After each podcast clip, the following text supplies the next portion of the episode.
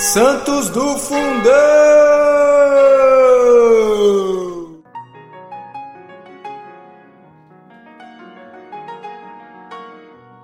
Fala galera, hoje, 16 de setembro, é o dia de São Cornélio, o Papa.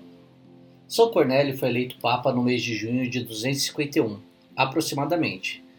Eis que termos escreveu mais tarde São Cipriano a um bispo da África, o que muito eleva nosso muito querido irmão Cornélio diante de Deus, diante de Jesus Cristo, diante da sua igreja e diante dos nossos colegas, é não ter ele ascendido ao episcopado de uma só vez, pois só chegou a esse supremo grau de sacerdócio galgando todos os degraus requeridos pela disciplina, depois de ter exercido todos os ministérios eclesiásticos e de ter muitas vezes atraído as graças de Deus sobre a sua pessoa pelos serviços prestados nesses postos divinos.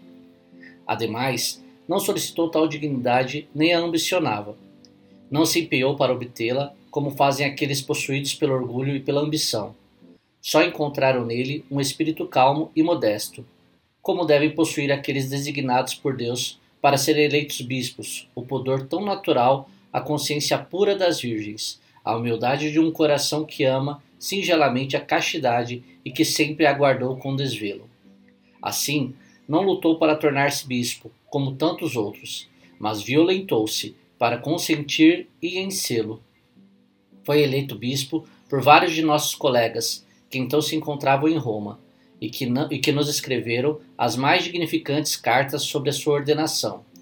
Sim, Cornélio foi feito bispo pelo julgamento de Deus e de Cristo, pelo testemunho de quase todos os clérigos, pelo sufrágio do povo presente e pelos mais antigos e santos ministros do altar, quando ninguém ainda o fora antes, e posto de Fabiano, isto é, o posto de Pedro. O trono pontífice, pontifício estava vazio.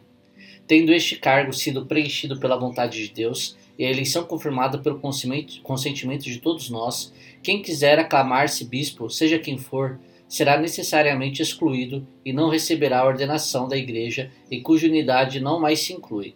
Seja quem for, gabe-se do que quiser, será um profano, um estranho, estará excluído. E como depois do primeiro não pode existir um segundo, quem tiver sido feito depois do primeiro, que deve ser o único, não é segundo, é nada.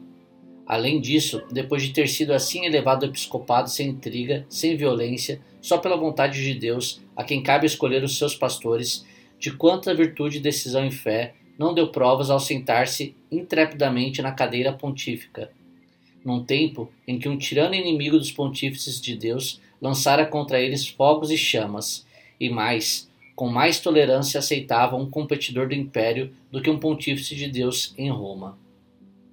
Um sacerdote ambicioso chamado Novaciano, ofendido por não haver sido eleito papa, transformou-se no primeiro antipapa e no chefe do primeiro cisma da Igreja Romana.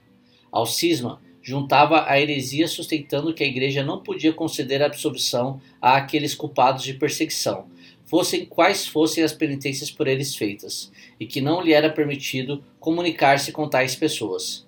O Papa São Cornélio, secundado por São Cipriano e por São Dionísio de Alexandria, teve a felicidade de deter o cisma e de reconduzir à unidade a maioria dos cismáticos. Finalmente, coube-lhe a glória do martírio uma perseguição irrompeu subitamente em Roma sob o imperador Galus. O Papa São Cornélio foi o primeiro a confessar o nome de Jesus Cristo. Seu exemplo de tal modo animou os fiéis, que, ao terem notícia do seu interrogatório, acorreram às pressas para confessar com ele, e informado todos os outros também teriam acorrido. Grande número dos que tinham caído levantaram-se nessa ocasião. Enfim, Tal era a coesão que se diria ter a Igreja Romana inteira confessado. Quando a notícia chegou a Cartago, São Cipriano e sua igreja experimentaram uma, uma alegria inexprimível.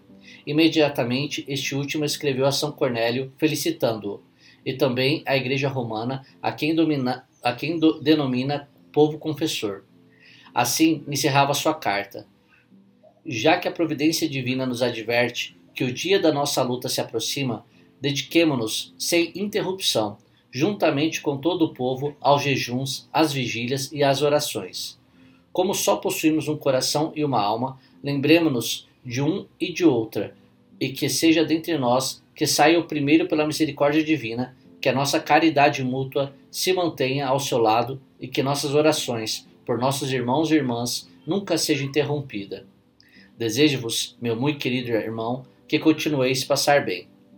Foi a última carta de São Cipriano a São Cornélio, que foi exilado e consumou o martírio no dia 14 de setembro de 252, depois de ter ocupado a Santa Sé durante um ano e cinco meses aproximadamente. São Cornélio, rogai por nós.